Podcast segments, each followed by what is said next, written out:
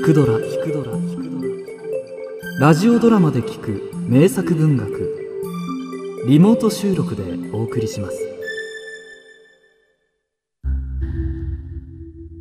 四季。芝線。李牧は趙の北方を守った名将である。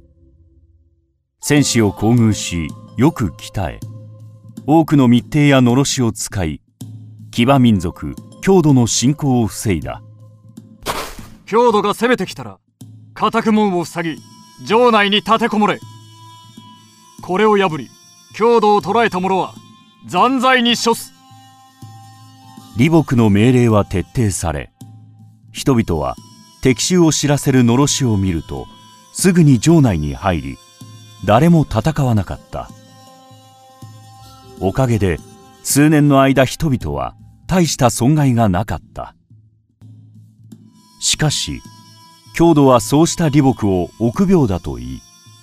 趙の兵士や趙の王さえもそう思うようになった。そのため李牧は辺境の守備を解任された。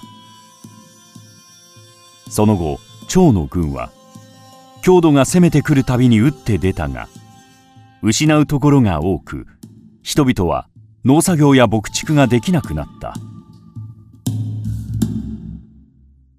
そこで趙の王はやむなく李牧に再び北方を守るよう命じた。王がどうしても私を用いるというのであれば私の以前のやり方をお認めください。それならばご命令をお受けしましょう。王はこれを許し李牧は以前のやり方で郷土の侵略を防いだ。その後数年間郷土は得るところが少なかった。しかし兵士の中には不満を抱く者もいた。李牧様我ら日々格別の給与を受けていますがここ数年大きな戦もなく心苦しく思っております。どうか日頃の連兵の成果を試させてはいただけないでしょうか。李牧は彼らの声に応えることにした。そうして城の外で戦車1300乗騎馬1万3000匹盛況な勇士5万人弓の名手10万人と共に演習を行った。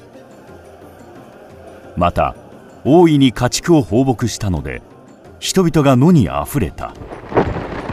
するとたちまち郷土が攻めてきた。いか。ん皆の者急いで逃げよ。これは李牧の罠であった。退却すると見せかけていくつもの鬼人を敷き左右の両翼を張って郷土10万騎を殺したその後郷土は10年余りの間この土地に近づこうとしなかった。時は経ち新たに即位した趙の遊牧王の3年。李牧は大将軍に任命され秦の歓喜の軍を破った。遊牧王の7年秦は趙王の長身各界に賄賂を送り李牧が謀反を企んでいるという噂を流した。趙王はその噂を信じ密かに李牧を捕まえさせて殺してしまった。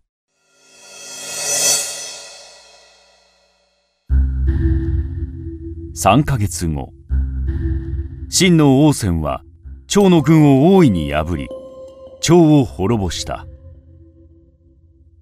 私芝仙は思う。死を覚悟すれば必ず勇気が湧く。死ぬこと自体が難しいのではない。どう死ぬかが難しいのである。